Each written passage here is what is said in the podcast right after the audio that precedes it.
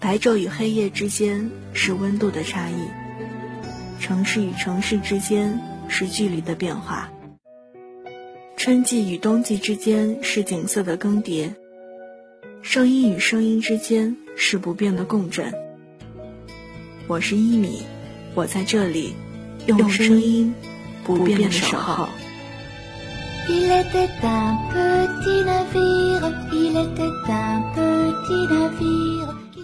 一米阳光，听听一米。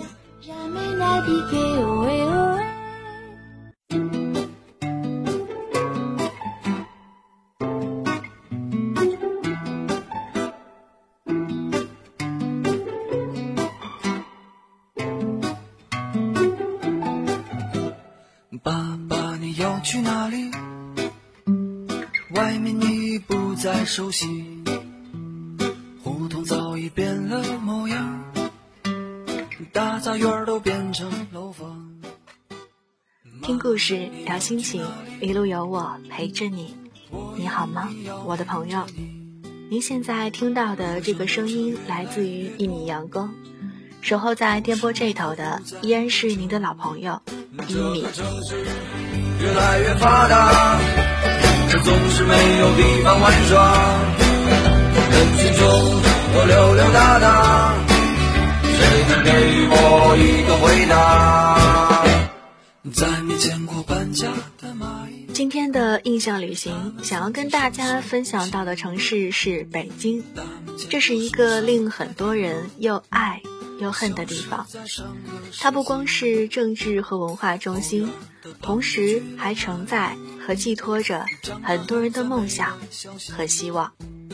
那今天这个夜晚，就请大家跟随一米一起，在声音里触碰这个我们骂着、爱着、哭着、也笑着的地方吧。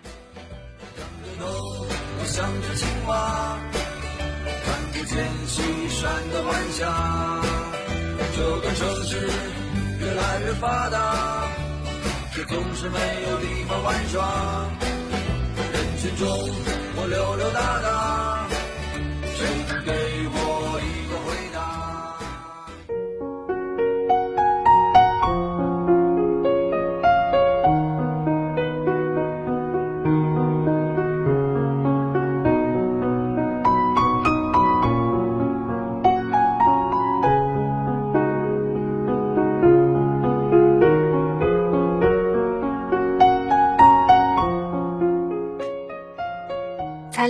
京没多久，却又忍不住开始想念这座喧嚣的、拥挤的、昂贵的城市。这些年来，不断的有人逃离北京，使得逃离北上广成为一个时尚且浪漫的行动。当然，故事的后半部分，是有许多逃离北上广的人，最终又逃了回来，继续忍受。这里的喧嚣、拥挤和昂贵。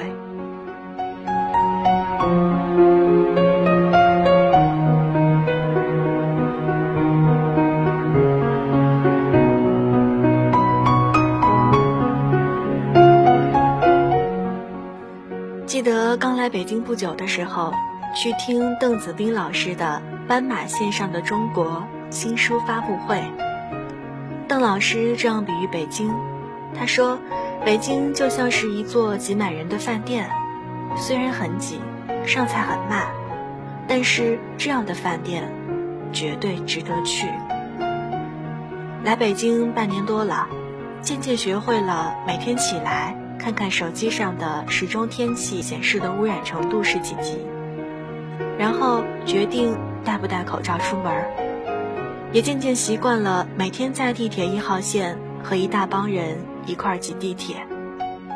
曾经我也特别特别不喜欢北京，跟千千万万人不喜欢北京的理由大同小异，无非是这里空气质量太差，这里生活成本太高，这里工作压力太大，这里的竞争太为疯狂。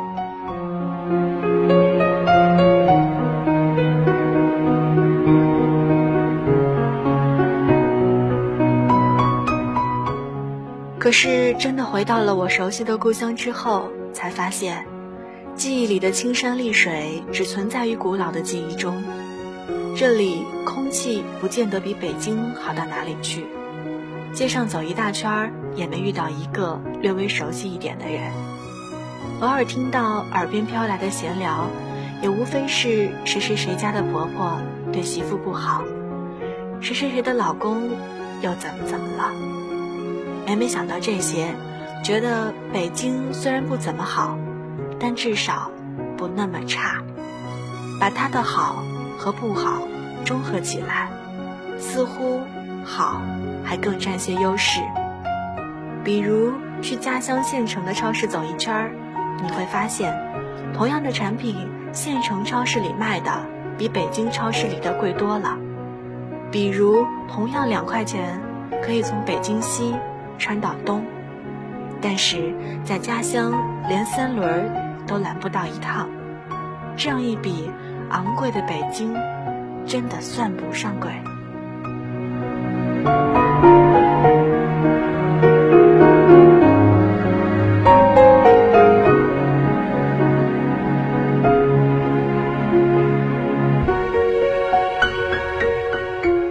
最近，知乎网上有个网友写的“在大城市打拼的意义”火了，我和作者类似。家乡在五六线小城市，后来虽然经历上大学、当兵、就业，但生活大致就在家乡周边儿。当兵退役后，家里就给买了房。曾经一度，我也以为我的生活很快就会被定型，无非是在工作的时候边看书边报名参加公务员考试，什么时候考上？什么时候拉倒？然后跟家乡一个门当户对的男孩结婚、生子，然后抚养孩子，等待退休。这样的生活当然很好，但是似乎少了一点激情。因为太唾手可得，所以也不知何谓珍惜。所以后来我来了北京。就像汪峰唱的那样，人们在挣扎着，相互告慰和拥抱，寻找着，追寻着，奄奄一息的碎梦。相互告慰和拥抱，寻找着，追逐着，奄奄一息的碎梦。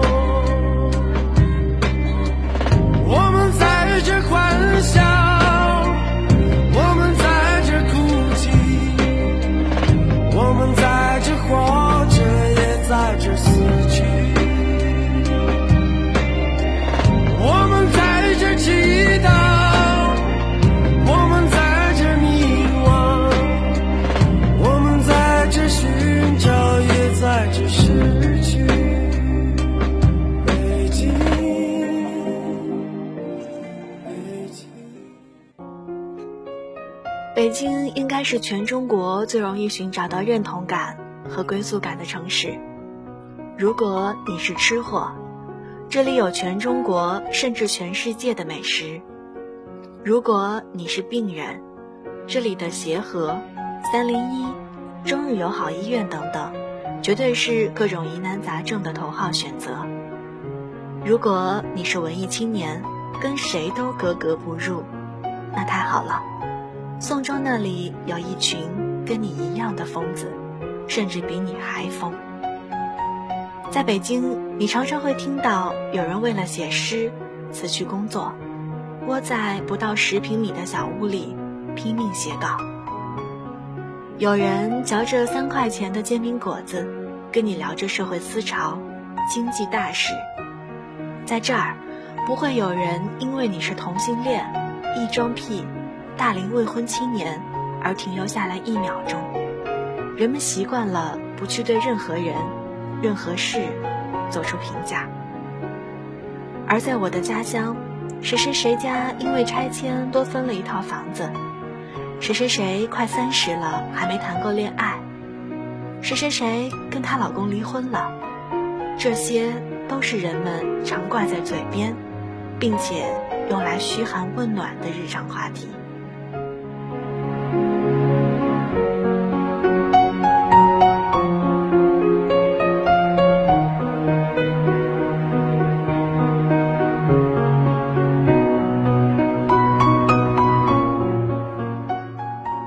离开了小城市，来到北京，再回到小城市，原先的期盼、激动，很容易立马就被浇灭。这里没有一号店，不会有敬业的快递员在早上八点敲开你的门，给你送上昨天下单的食物。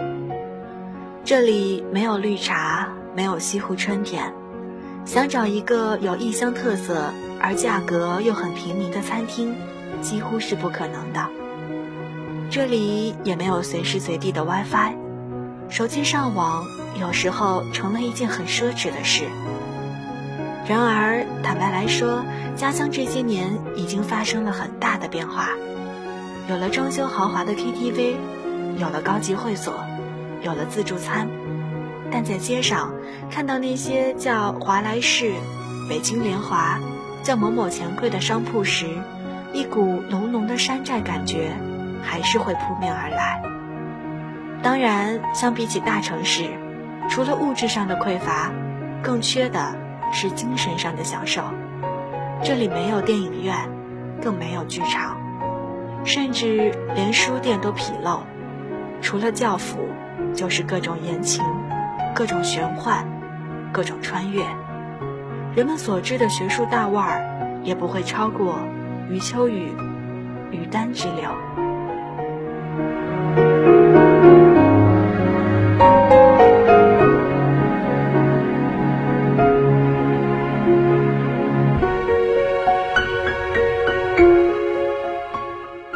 我的很多同学在大学毕业后回到了家乡，成为了一名公务员。公务员在这里是一份神一般的职业，哪怕你月入过万。也不如公务员三个字来的掷地有声。我的邻居毕业于石油院校，毕业时签了一家石油公司，年入八万。后来听从父母的安排考了选调生，毕业两年，月薪两千出头。可是几乎所有人都觉得他做了一个无比正确的选择。我的一位高中同学，父亲是本地官员，他从大三开始。就将公务员作为第一目标，后来顺利的进入了组织部门，买房、买车，等待和本地小土豪结婚。过年期间参加了一次高中同学会，很清楚的看到，留在家乡的同学，要么成了公务员，要么成了银行职员，而他们的父母几乎也是公务员序列，或者银行在编人员。在这儿，家庭的力量、父母的关系罗织成一张舒适而温馨的网，他们很容易的成为其中一员。自然，这些同学也成了同学当中最早买车、最早买房、结婚生子的人群。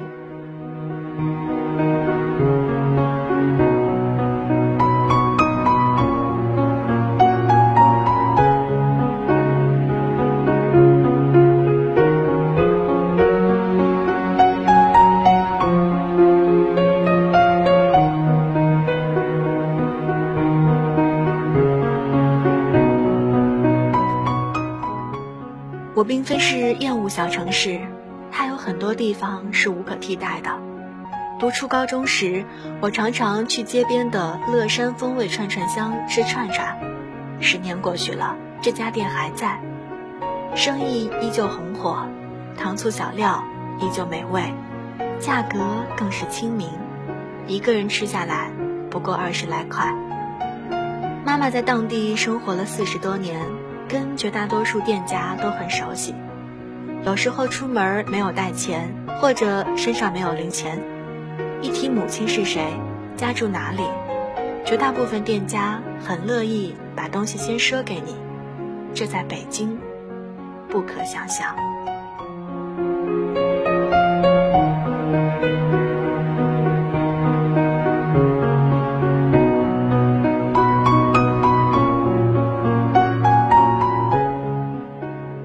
大学到现在，所谓的一线城市北上广，我都待过。每一个大城市都像是一个传奇，你所遇到的人和事，可以把你十多年甚至二十多年建立起来的优越感，粉碎的体无完肤。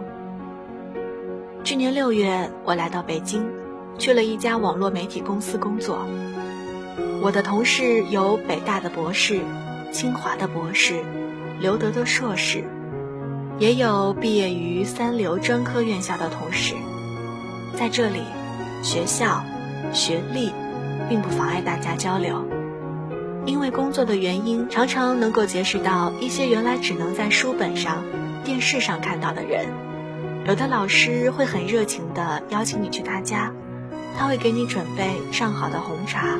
和巧克力，有的老师则会无数次的爽约，制造一些乱七八糟的借口。因为近距离的接触，使得你不会再用仰视的目光去打量这些鼎鼎大名的人。在这儿，厅级干部的女儿可以和农村小子坐在一起吃饭，IT 民工可能因为五年前无意间买的比特币，瞬间变土豪。甚至刚才在地铁上遇到的那个老头，说不定就是某学术大牛。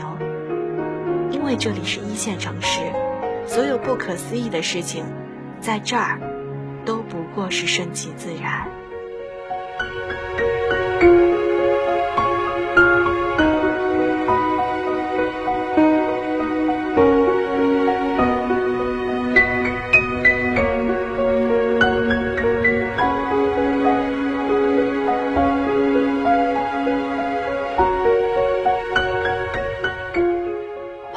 里有人说，持续春节假期的怀念北京环节已经结束，接下来是长达一年的讨厌北京活动。看吧，人就是这么奇怪，得不到的才是最好的，而回不去的地方才是故乡。而我，依旧还会在北京待着，在被人骂着、爱着、哭着。笑着的北京，一直待着。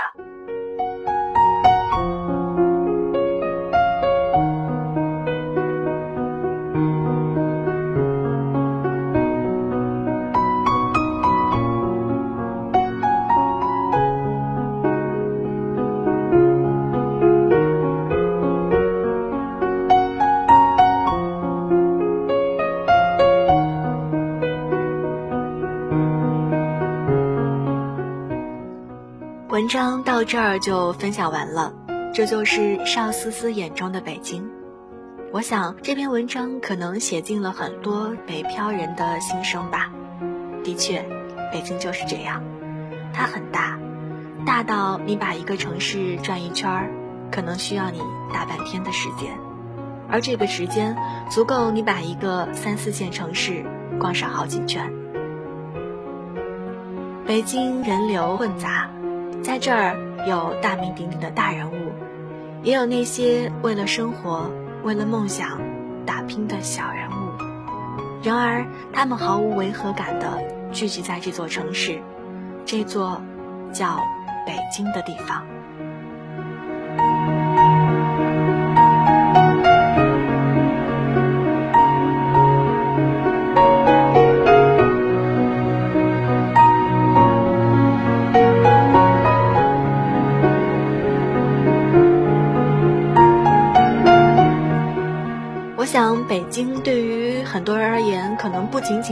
个地理名词这么简单。对于更多的人而言，它可能是梦想的代名词。就好像今年刚刚结束的北京之行一样，在一家青旅，坐在我对面的女孩问我为什么要来北京，我告诉她，这是我的梦想，我想开始我新生活的地方。这时，隔壁房间突然传来一个声音。因为雾霾，没错，北京的确雾霾很严重。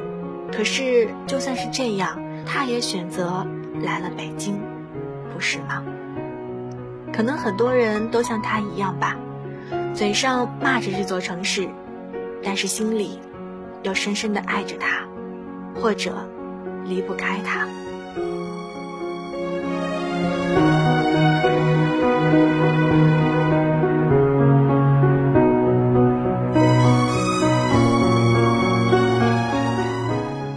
此刻，不知道你是在哪座城市听到一米的声音，也不知道现在的你重新返回工作岗位了吗？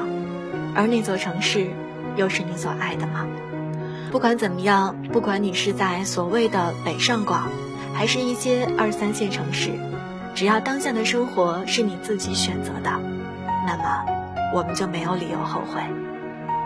最后，想要送给那些正在艺考的同学们，我想北京可能是你们无数选择当中的首选。不管你在这儿是成功还是失败，都请继续向着梦想加油。我相信。只要坚持，梦想不会亏待你的。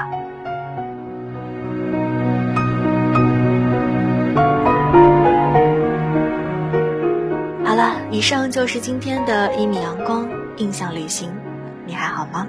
如果您想联系一米的话，可以通过以下三种方式：第一，在微信账号中搜索 y i m i s u n l i g h t 一米 sunlight。添加关注，然后留言。第二，在新浪微博搜索“听一米”，给我私信。第三，在啪啪中搜索“芦荟杰尔”，倾听我的有声版微博，同时也期待听到你的声音。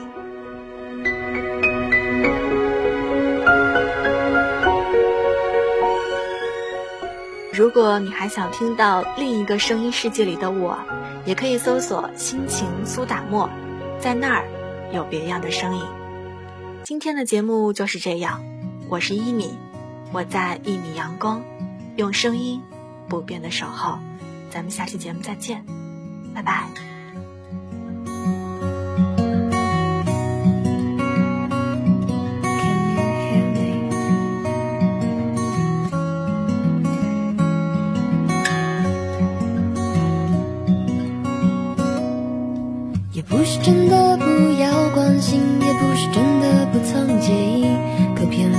不是真的拒绝这一切，只留下自己。也不是全都不离不弃，也不是真的无从继续，可每一次我都试着坚强，都成了不得已的哭泣。